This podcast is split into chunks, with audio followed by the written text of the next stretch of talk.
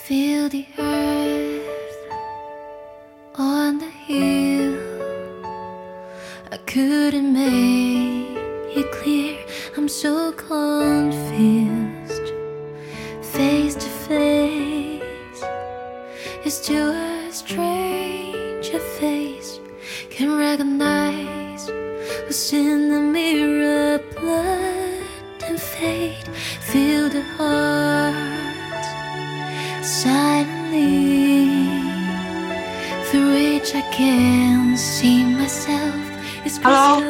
师您好，哎，你好，就是我想请问一个问题，就是呃，也是大概也是跟您刚才提到的自己特别累有关系。就是我是呃，可能就是呃，之前也听过您在某一期里面某一期直播里面谈到过，就是自己的状态有的时候不是特别好，但是也能这样这种情况下也要去自己去努力去学习或者科研。这就是听了您的这个建议之后，我发现确实可以这样，就是有时候自己精力状态不一定是最佳，但是也也也要求自己继续看下去，多多少少发现读下下来其实也也还是有收获的，就是并不是像自己想象一定要精力状态最饱满才能去看文献。然后我觉得我这样经过这样的话，就时间能够利用率更高一些。但是还发现了一个问题，就是有的时候其实自己真的挺累的，但是就是再让自己继续看下去也能看，但是嗯、还就是第二天就会更累了。但是如果自己真的特别累的时候，有的时候就就放松下来放空，或者是去干别的，然后第二天精力饱满了，就能看更多的书。所以我在想，是不是就是可能精力是守有一定程度上讲，某种意义上是守恒的，然后嗯，还是不应该把自己就是逼得太狠了。就在想有没有可能能够合理的判断一下自己到底适不适合，是像您说的那种，就是可以坚持一下，然后继续读一读一会儿文献，还是应该就真的应该休息了？怎么能判断一下自己的精力，然后动态调整一下？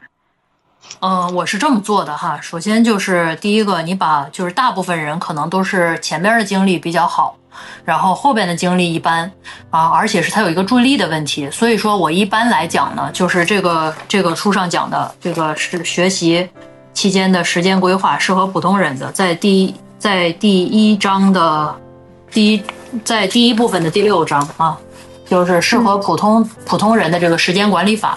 我一般是这样，就是你最后管理时间、管理精力都不是在管这些，就是人的精力和时间各有相不同，对吧？但有一个底层的逻辑是相同，你管的是价值。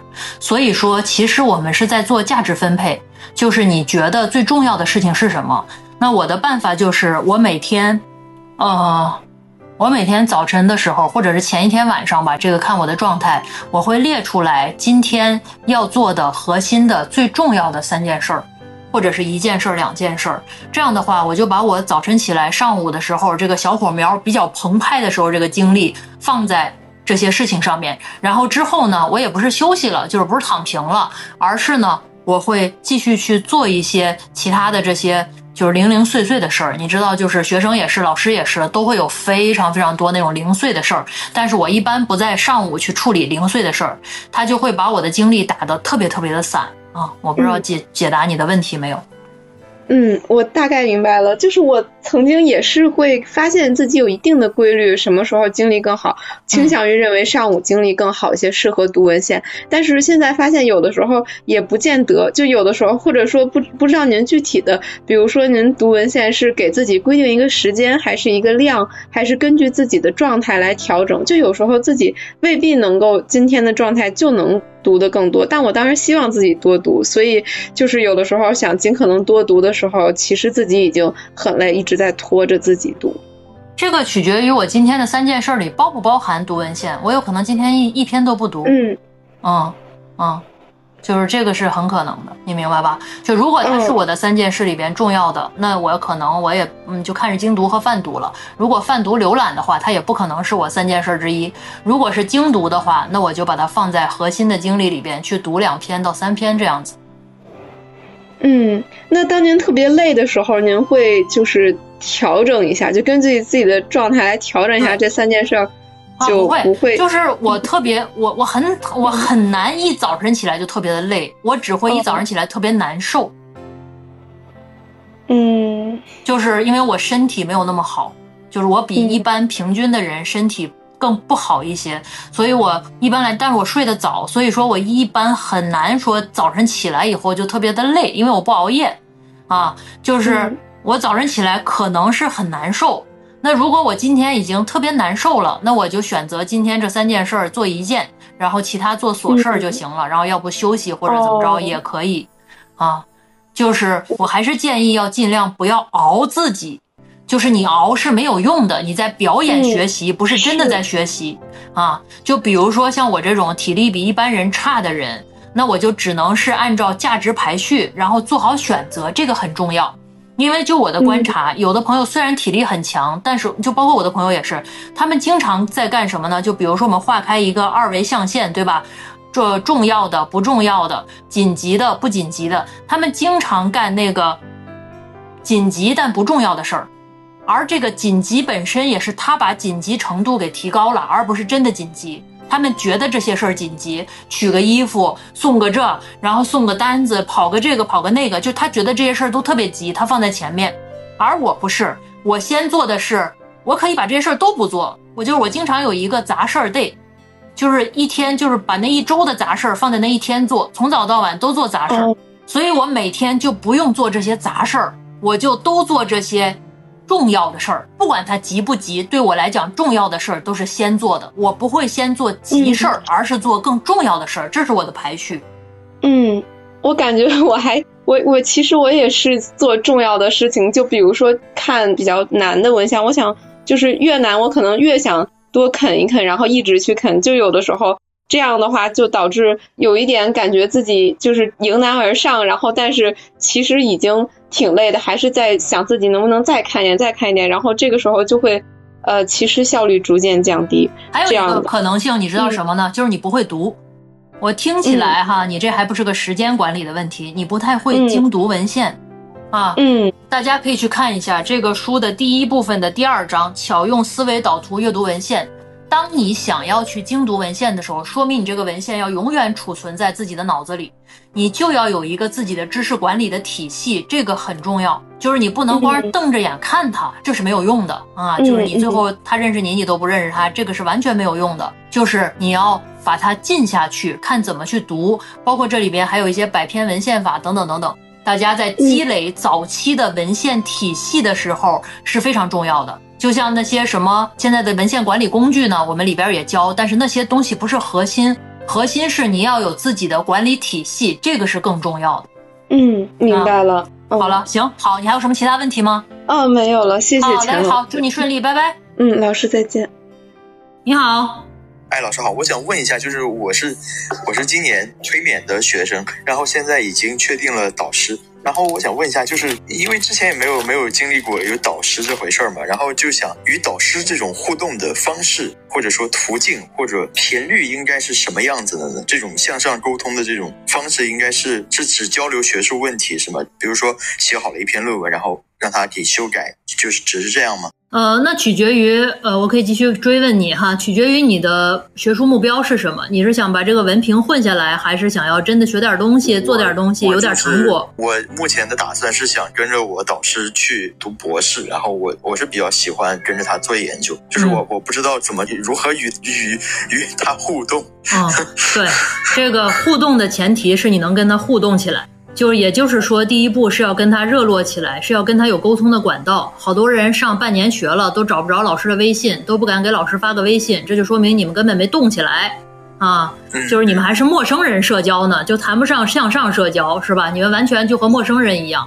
只是导师呢也不好意思吓唬你，是吧？然后你也不好意思找他，最后就处于一个陌生人社交的这样一个情况，这个是最不好的。对吧？你都没有一个相互了解的过程，他也不了解你的脾气本性秉性，你也不了解他的，你也不知道他是个啥风格，那你俩沟通起来就不得卡呀，不得互相误解呀，对吧？然后你再看看互联网上那些，哎呀，导师都是王八蛋，然后你看哦，他好像就是对号入座了，是吧？嗯，他可能在放养我啊，他就是辱虐的，他 PUA 我，你这关系没法处了啊。所以说，应该做的是怎么着呢？开始做事儿。你呢，可以做的是，你保研结束了，对吧？对对，啊，我们保研结束，像我要了两个学生，都已经进组开始干活了。经常一说到这儿呢，就有互联网上的朋友说了啊，这老师让他干活了，我们是民工嘛，让我们干活。那我就想反问一句，在科研的领域里边，我们不是读本书的。如果读本书的话，你不用去找导师啊，对吧？你学学校发书就行了，发了书去上课结束了。为什么要有导师呢？就是科研里边的这些所有的能力，我这些写的都是一个入门款。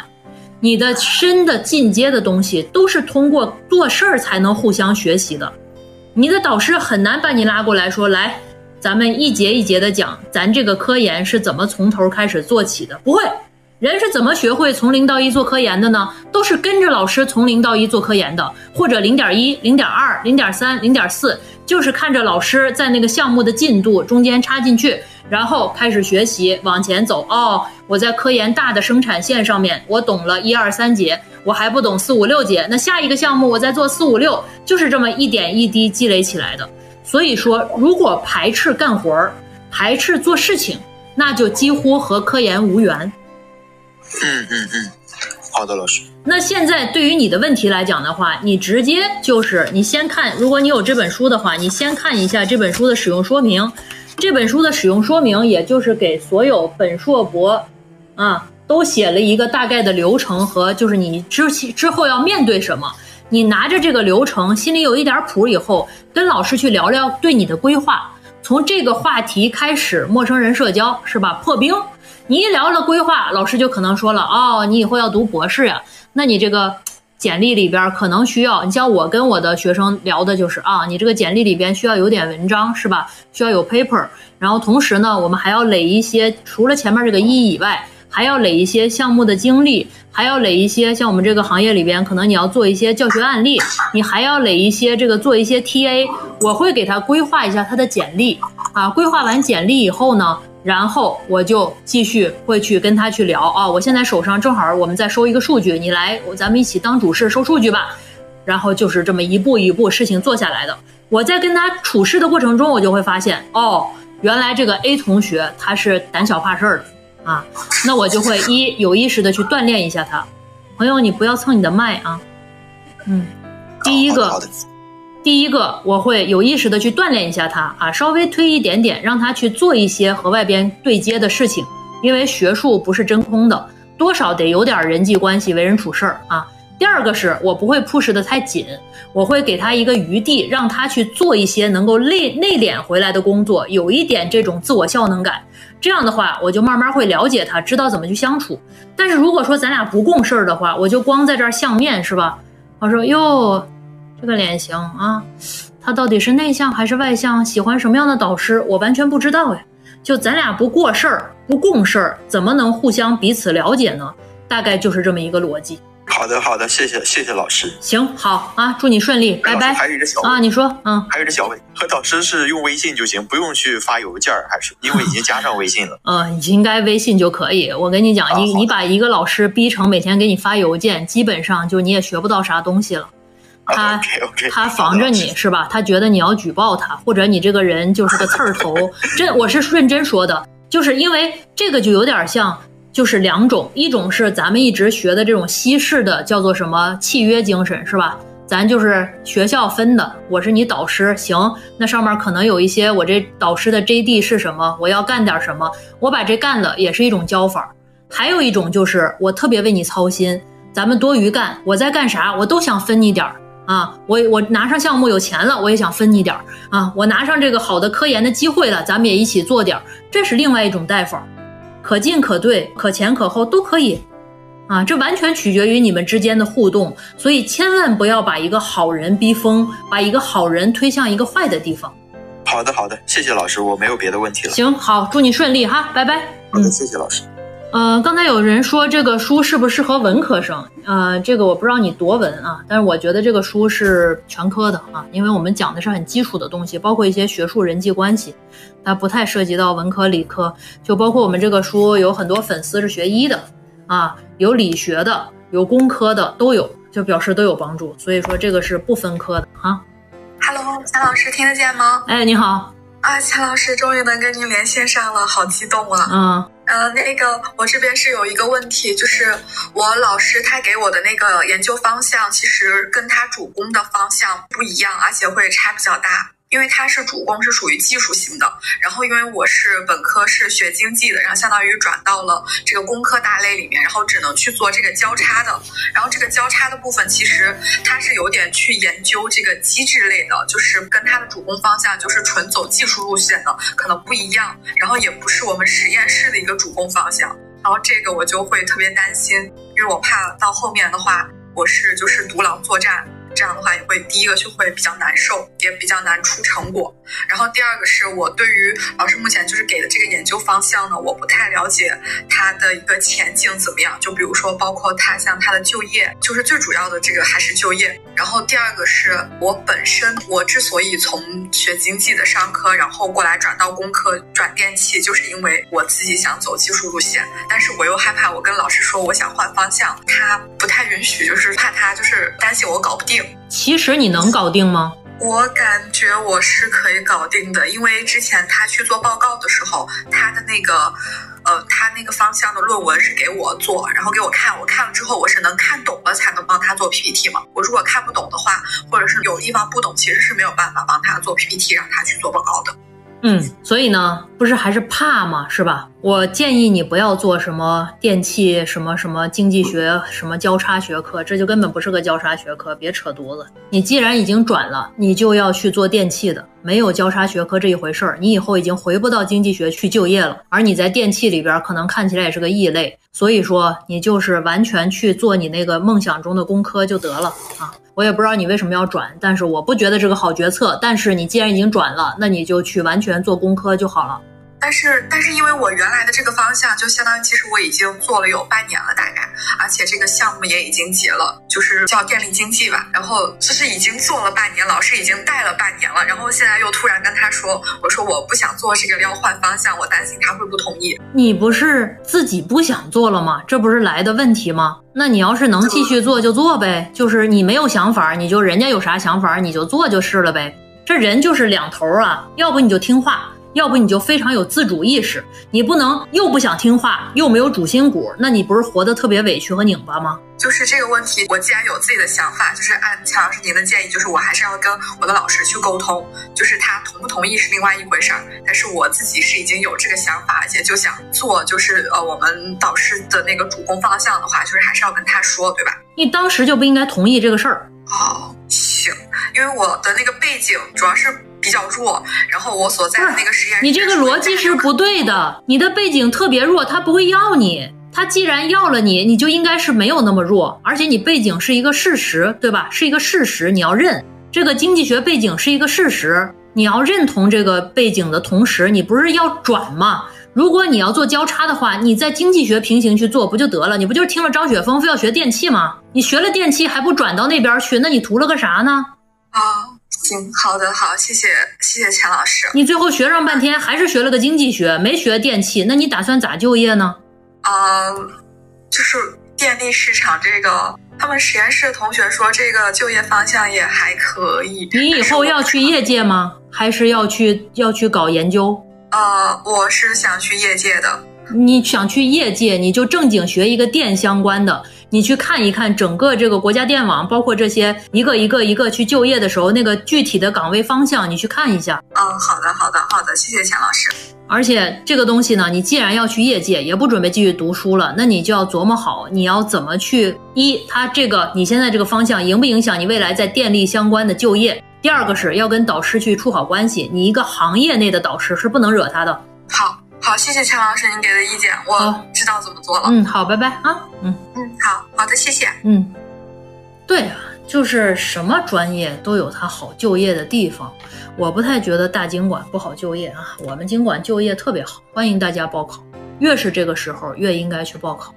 想研究的问题都被前前人研究完了，就说明你没有自己的文献体系。一个人通过阅读前期的文献。整合了文献以后是一定有审美观的，你绝对知道在大的版图上面哪儿可以做，千万不要变成那种一锤子买卖那个。我忽然哎灵机一动想起来一个，一搜，哎呀做过了啊，又灵机一动想起一个，又一搜做过了。这说明你没有一个体系，首先先找到自己想研究的 keyword 关键词，然后在这个关键词下边去阅读几十篇精读出来的文献，包括一些综述等等等等。对这个关键词的大版图有一个详细的了解以后，你一定会知道哪儿是 gap。我是这个商学院里边，然后做的比较微观的，就是研究组织里边的人的啊，所以说也算心理学，也算这个管理学。医学博导给了一个没有人做过的方向是好还是不好，这信息不充分，没法判断啊。就是我反正是坚信，大部分的导师不是为了害你，然后给你支招的，他有病吗？他希望把自己的学生调到沟里，然后救人于血水火之中，体现英雄主义，这逻辑不通啊。大部分的博导，尤其是自己资源很丰富的博导，日子都过得特别好，而且很忙很忙很忙，没有时间跟学生斗心眼儿和在那儿琢磨你是吧？摆布人不至于，他可能没有那么细腻的人际，但是他不至于折腾你，除非那个没事儿干了，每天琢磨人是吧？琢磨个学生闲的。企业拿到正高可以重回学术界吗？不会啊，不要回了，就在企业里边吧啊。专升本上了北京双非工商管理，感觉并没有竞争力，适合考研吗？啊，这个千万不要考了，你直接就拿着你这个双非去实习就行了。你现在所谓的没有竞争力是想象出来的，你要把自己充分的放在实习市场上面，要去上班啊，不是在北京吗？这也快过年了，过节了，也没有人去实习，你去实习啊，咱节不过了，给自己一片悬崖，对自己狠一点。你居然能随机的碰到我的直播，那真是大的缘分。我已经好几周没有播了哈。孩子保研，北京理工计算机前沿交叉学院学硕，研究方向和生物蛋白质有交叉，不知道就业前景怎么样？判断不了就听老师的。我觉得大家坐在这儿说，哎呀，你说我这就业前景怎么样？你们觉得什么好呢？你们是不是听了一些平台以后，觉得计算机就业前景好吗？那你们到北京九八五去打听打听，他们有多好？也就那么回事儿，不比我们学院好到哪儿去，钱也没那么多。不要对这些东西有充分的想象，要到实际的市场上去看一看。北师大文学硕士读博士适合吗？这是啥问题呢？北师大的中文是多少人的梦啊，对吧？哼，是不是好多人没有看过这个直播里边，是吧？经常能看到一些切片，我是不是直播里边比切片片正常一点？嗯。因为老师比较普通，所以很踏实啊。喂，老师您好。哎，你好。我现在是在一所高校工作，嗯，人事代理，然后今年准备去考博。但是这个学校不让走，因为这个交博士申请表的时候需要单位签字，然后所以现在我就需要离职。但是一年只有两次机会，一个是六月提交申请，一个是十二月。所以我就在想，要不就是下一个月，要不就是明年六月。但是六月我怕单位卡我，那那个时候的话，如果他不放我走，我可能就读不成博了。然后嘞？就就像这种情况，老师，您能给我一点意见吗？我没有意见。一般来讲，这个你去进这个学校的时候，这些东西都是说好的。嗯，就就如果十二月下一个月离职的话，有风险。嗯，就是到时候可能没有考上博，然后工作也没了。然后六月份就是学校不让我走，我考上了，但是我读不了。这哪有什么都自己合适的，对吧？你这叫违约，你知道吗？我是人事代理，然后你人事代理也是签了和劳动合同的，你这叫违约。所以说学校并没有欺负你，不要有这种受害者的心态。咱们跟人家说了我要干多久，然后因为个人的原因离职了，这在企业里边也叫做个人原因离职。然后人家有人家的规矩，这样的话我们中规中矩就办就行，不要去机关算尽，最后把自己算进去。嗯啊是老师，就是像这种情况，我其实我不太知道学校会不会就就是说不让我走。像这种，我应该直接跟人社处交涉一下，问一下吗？你把你的合同先找出来，嗯，合同上没有明说，一切由学校解释。好好的去跟学院，就是聘用你直接聘用的这个二级单位去聊。然后呢，让他们协助去帮你解决这个问题。你刚才跟我说话那个态度，我要是你们院长的话，哦，嗯，这这个我跟我们院长说了啊，院长的建议是明年六月份。反正就是你要好好去沟通啊，人你也要承接别人的负面情绪，这个是应该的，因为你违约了，嗯，对吧？明白。这个无论在古代。和现代，它都不是一件我们可以去解决，但是并不是人家辜负了你，不要有一种受害者的心态去处理这个问题，嗯，好，好吧？行，好，哎，就这样啊，祝你顺利，拜拜。嗯嗯拜拜，谢谢钱老师。，Hello，啊，老师你好，就是我是学美术史的，我不知道老师你有没有听说过美术史啊？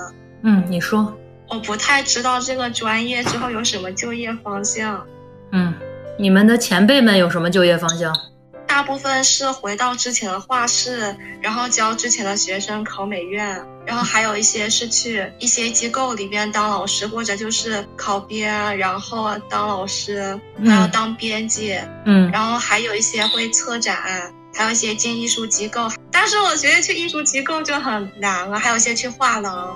所以你这么清楚，然后问我是为了考考我吗？啊，不是啊，我就，但是那些都很难啊。所以嘞，我能给你指一个简单的路。哦，好像也不可以哈。哦，对的，嗯，好好，谢谢老师。拜拜啊，嗯，我是从哪里你们看出来我会怎么着给你点一穴，然后就 easy 啊，那真是买个包吧啊，你看看混沌中前行，对吧？就是在这种啊，我这个专业能不能就业？就业怎么样？哎呀，不知道是吧？混沌中前行，每天往前走，走前一点儿就会 better。Hello，嗯，老师你好，我先简单的自我介绍一下，我现在是在国外读心理学的博士，然后因为我本科读的是呃新闻与传播嘛，所以我现在主攻的方向是媒介心理方向的。嗯然后我去年的话，呃，通过那个微博的私信和老师咨询了有关那个科研基金申请的问题，然后比较幸运的是，然后我经过一年的努努力，要终于申请到了一些科研经费。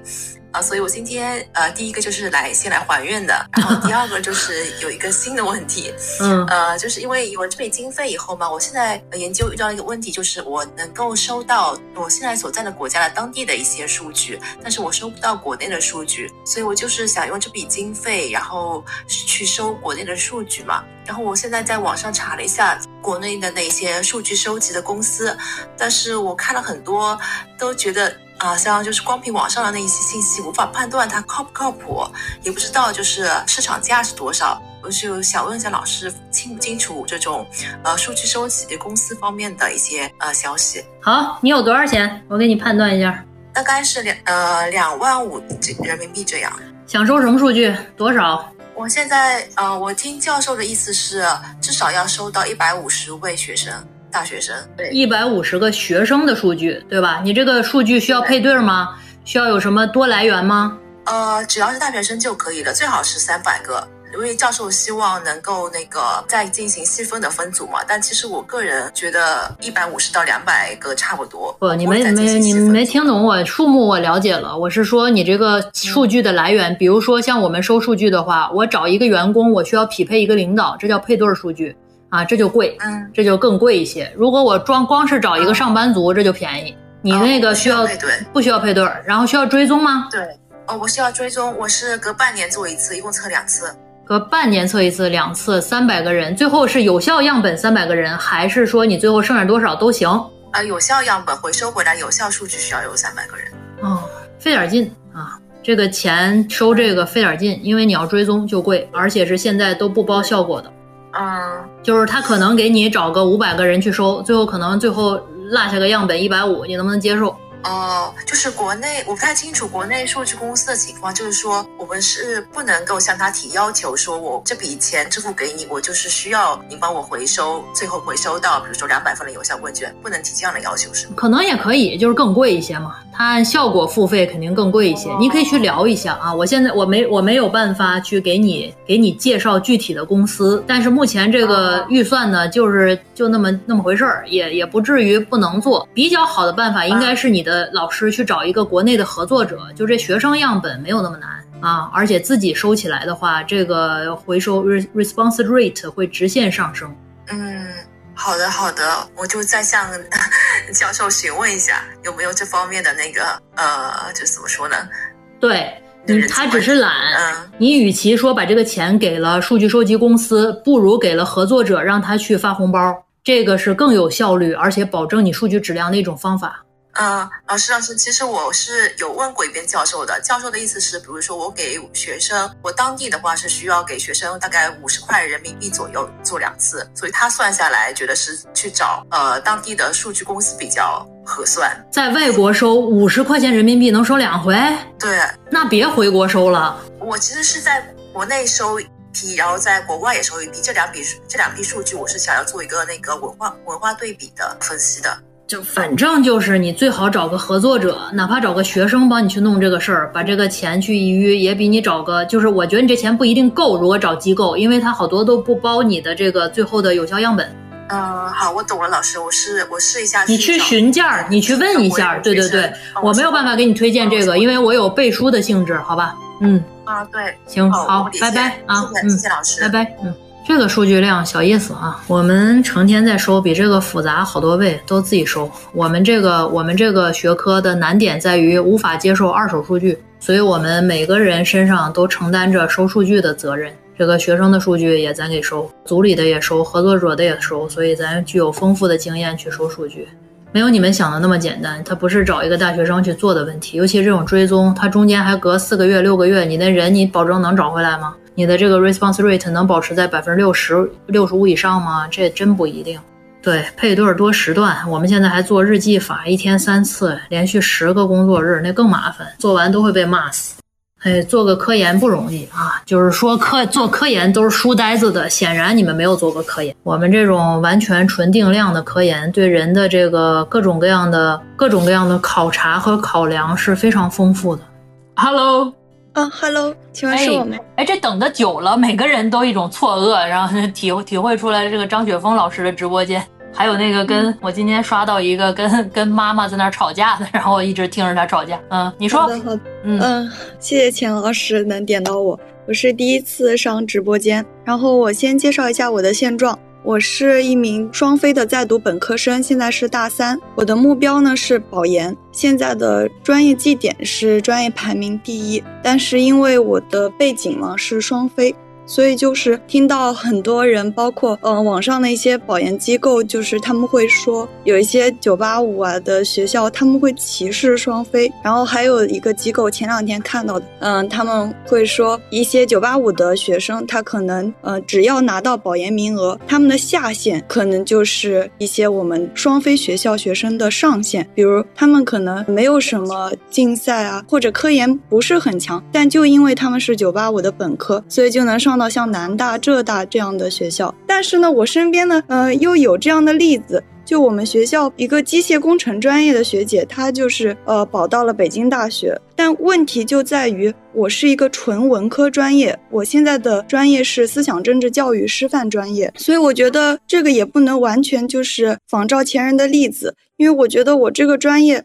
很多东西是没有办法量化的，发论文非常的难。就是我们学校的老师，他可能嗯发 C 刊都很难，所以学生就也基本没什么希望。所以这种没有办法量化的这样一个专业，可能这个背景我觉得会起到很大的一个影响。请问是这样吗？是这样，你觉得怎么样？不公平吗？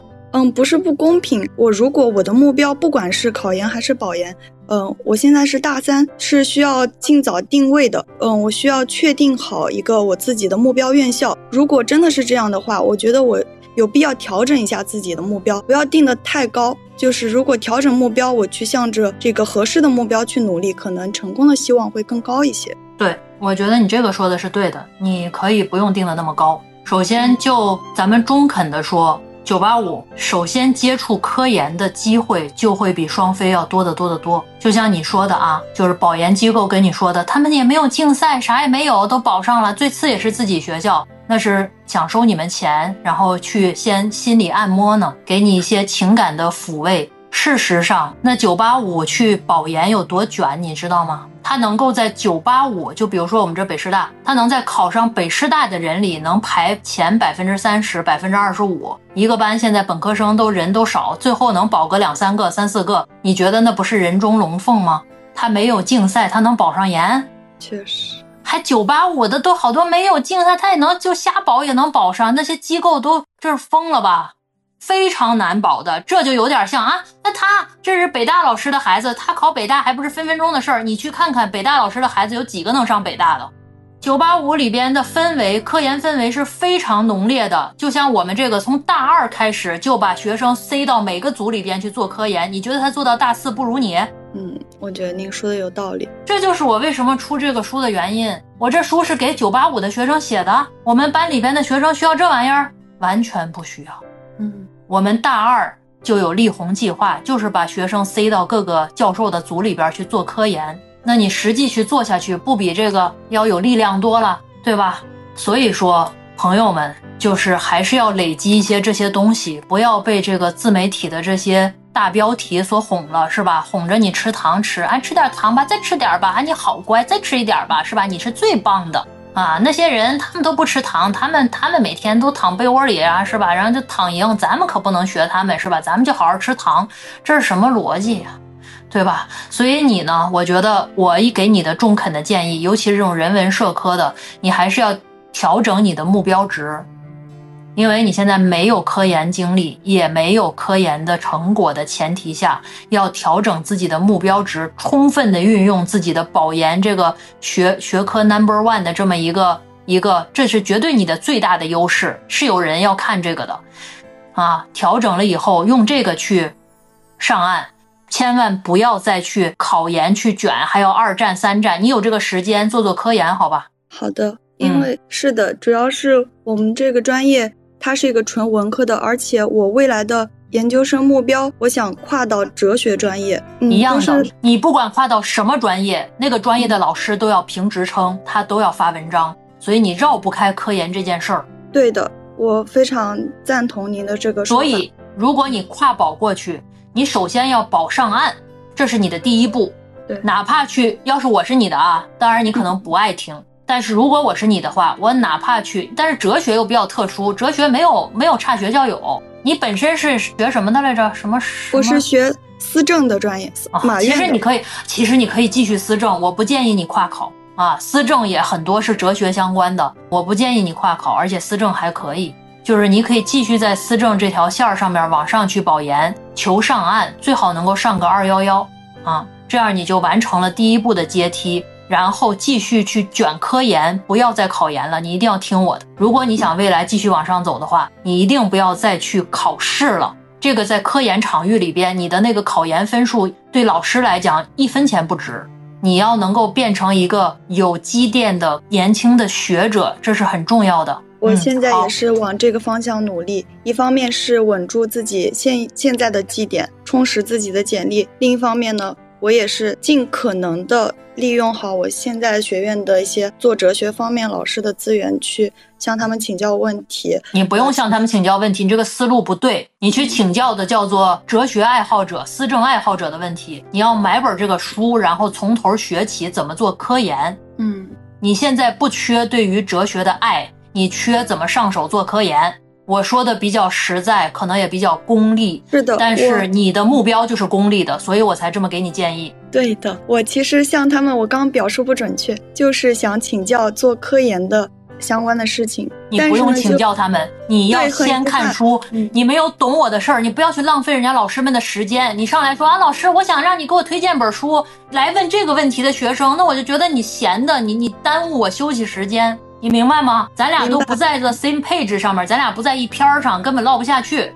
你如果说有具体，你说老师，我看了这个书了，我也看了，我选择我的 keyword 叫做职场里边的压力，然后我读了二十多篇文献以后，我对这个方向上面有自己的理解，这是我画出来的一个思维导图。然后我感觉在这个方向上面研究后果的比研究前因的可能更有潜质，你能不能给我判断一下？这叫做科研问题，不是说。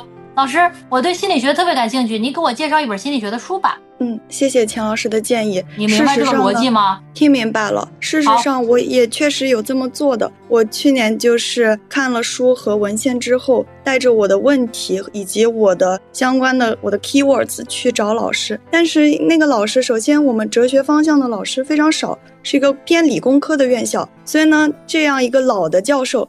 他对于我这些问题，他可能觉得比较的稚嫩，然后呢，会觉得我一些思路还不够清晰，所以他的回答就是太急了。你这才本科，你应该去多读书，去读原著啊，这样那样。所以我觉得你的奋斗阶段和他不一样啊！我建议你去找一些刚进学校的年轻学者去聊，你俩不是一个奋斗阶段。对，一点没错。所有我们现在适用于现在社会的一个奋斗法，在比较资深的人士看起来都急功近利，但是这个社会不给我们空间和时间去成长，我们不急功近利就大浪淘沙被淘走了，我都没有机会跟您站在一个平台上面去聊天儿。所以我得先急功近利上了这个岸，再说，哎呦这儿好挤、好热、好难受，再说是吧？再去傲娇嘛。对，所以我在找过他之后也明白了这一点。好的，拜拜，祝你顺利啊嗯，谢谢老师，老师再见。！Hello，喂，老师您好，哎，你好，呃，我也是关注您很久了，然后今天第一次随机刷到您的直播，然后我这边有两个比较具体的问题想要请教您，啊、第一个就是您是非常好的九八五学校的博导，肯定有很多同学呃同学联系您，然后想要读您的博士，然后我想请教一下，就是在这些联系您的同学中，吸引到您目光的这些同学，他们在哪些方面具备比较优秀的特质，或者说，说就是您招博士生的时候更看重学生的哪些素养和能力？就是如果我们想要申请博士的同学，可以朝哪些方向去提升，然后学习？博士呢，一般来讲都已经上了三年研究生了，对吧？所以说你的简历上面很难说让老师说，哎，你看看我有没有潜力，有没有潜力已经试出来了。所以说看博士生，首先第一点就是看成果。如果一个比如说像我们这个学科的博士生，连两三个拿得出手的成果都没有的话，基本上不会考虑的。嗯，好的。那老师，第二个问题就是在，呃，博士面试中，您更看重学生表现出来的哪些方面的能力和素养？一般博士来讲的话，都是组里边的师兄师姐，所以说他的管理能力、领导力，包括沟通相处的能力很重要。一个人，比如说他可能有有文章啊，还可以，但是一听这个人很难相处，我也会打退堂鼓的。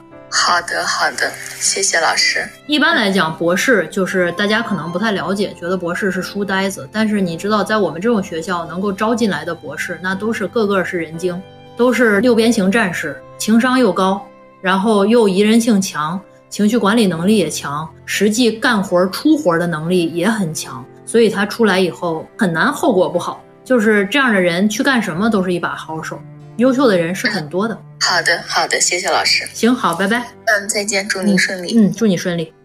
Hello，现在能听到了吗？啊，可以，你说。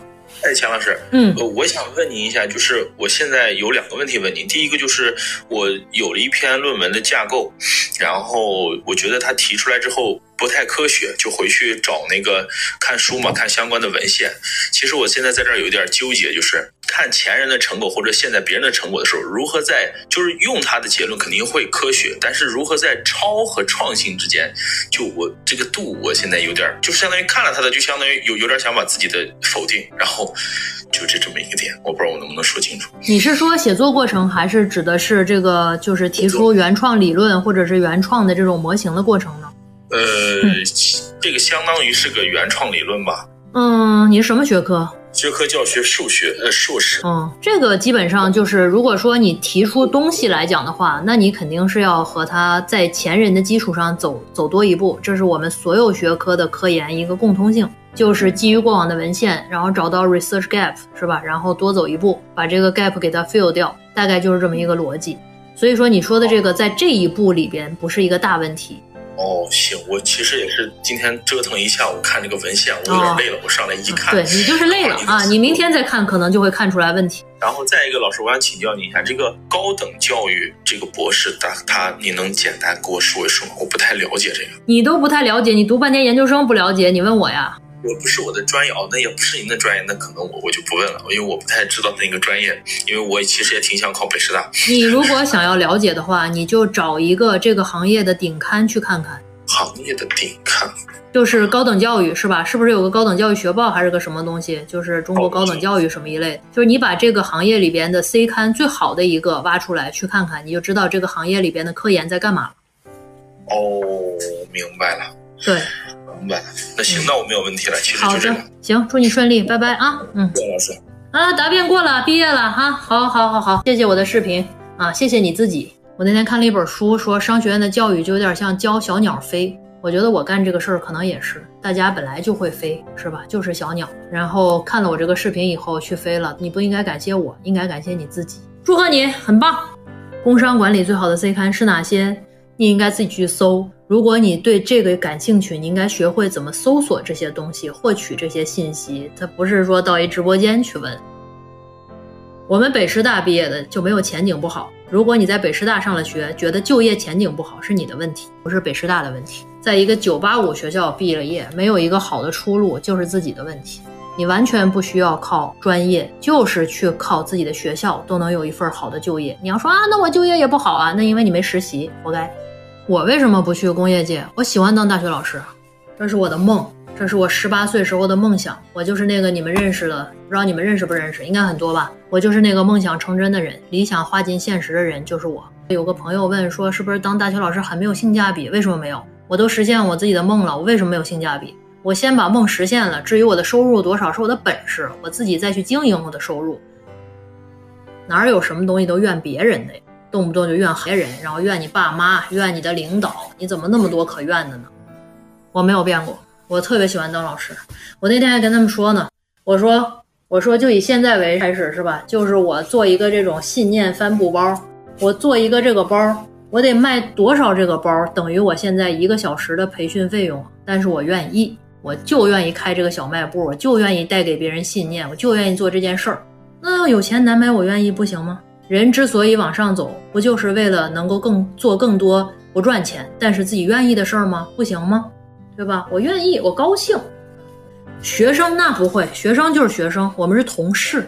我不会走那种叫什么家族企业那一套，我们不是学生不缺，人家学生不缺亲人，我不会把学生当成亲人。当然，我们可以像亲人一样亲，但是我们不是亲人，我们也不是朋友，我是他的老师。我觉得大部分年轻的朋友们缺老师。缺长辈的引领者，这个远远比他不缺亲人，人家没有爸妈嘛，人家没有哥哥姐姐嘛，人家干嘛认你个亲人呢？不要打着这个旗号去做那种奋际之间游走的事儿，我觉得我我不会这么做。你们也不缺朋友，谁谁愿意跟一个老帮菜交朋友呢？快算了吧，是吧？让他们那天说啊，你这么好，你跟你们的学生是朋友吗？我说我不是。我也不觉得，我也不觉得我自大到觉得学生把我当挚友，那不能够啊！我们差着那么多年，怎么会变成朋友？但是我们绝对是战友，我们有战斗情谊，我们共同经历了那么多事情，是战友，不是朋友啊！我不是她闺蜜。我那天现在招博士嘛，是吧？就是有一个，就是我自己的研究生毕业以后当硕导，然后带的一个。我一个硕士研究生给我推荐来当我的博士，就还是我们组里边游来游去。我跟他去聊，然后那个他跟我说，就是我们彼此要说一下嘛，我就会跟他交底。我说我这也有局限，我说我不太会给学生提供情绪价值，就是我不太会有那么丰富的那个情绪，就是你会看我比较平，就是我很想说啊，你太棒了，你好聪明呀，你做的真好。唉，我就没有那个情绪能力，就是我知道这样挺好的，我也就是我挺喜欢别人表扬我的。你说啊，你特别好，我说啊，特别好啊，这个谢谢你，这个可以。但是你要我说啊，你特别好，然后你哪儿都好，什么这那，我真的没有这个情绪能力，我说不出来，说两下我就断气了，是吧？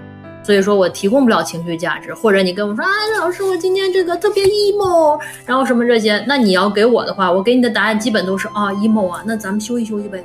就我听不了你为什么 emo 啊，你怎么就睡不着觉啦？啊，什么这个就是嗯。我整不明白啊，就是我真的整不明白这一套，就是那种闺蜜 talk 的那一套，是吧？我 talk 不了这种 talk，就是咱有事儿说事儿，就不要那个唧唧歪歪、上上下下，这个我整不明白，弄不了。嗯，所以说基本上就是这种，学生完成我给的任务，不会发劳务吗？我不会发劳务。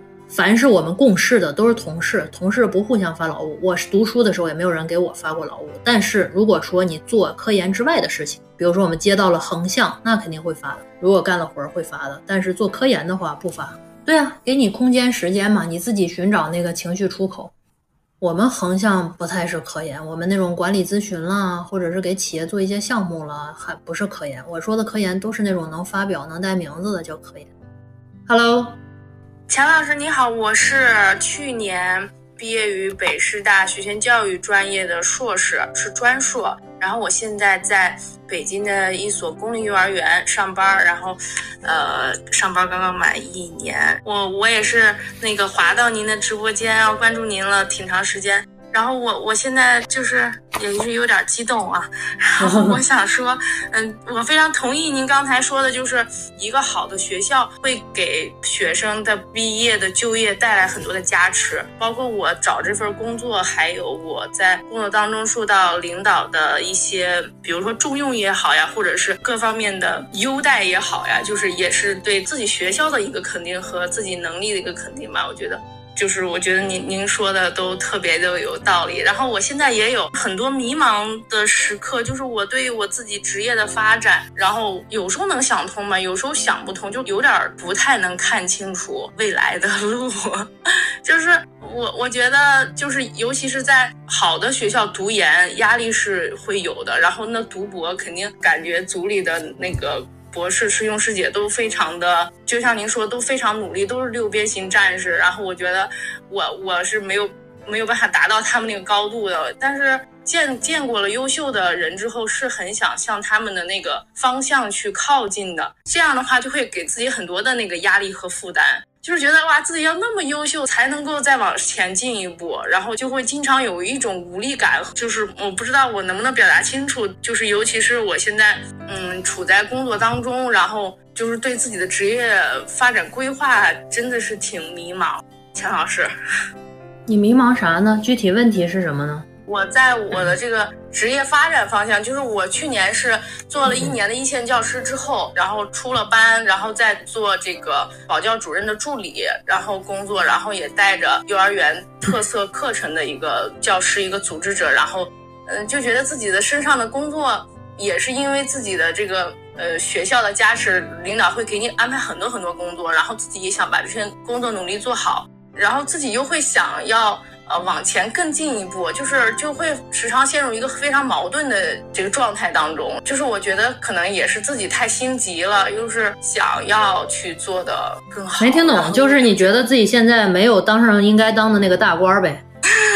也也不是，我觉得要想当 当上大官还是非常难的。要那你要进到哪儿去呢？啥叫更进一步呢？进到哪儿去？就是对自己的职业发展的规划其实是挺迷茫的。这迷茫啥？就上个班儿呗，就上班正常上，然后升官儿啊，挣的更多点儿，不就这点事儿吗？啥叫迷茫呢？就你要干嘛呢？明年当校校长、园长？当不了，当不了。就是我想，其实我我还是想往上读，但是我又觉得自己的能力是别读了，别读了，别读了，可以不读，我觉得可以不读。是吗？嗯，对我是认真的，我觉得你可能呢，真的挺适合实践的。因为咱说的这几句话呢，逻辑不是特别清楚。这个人文社科读，我是认真的，我不是在开玩笑。人文社科就你平心平心静气想一下，人文社科要想做好科研、写好 paper，逻辑要非常的清晰。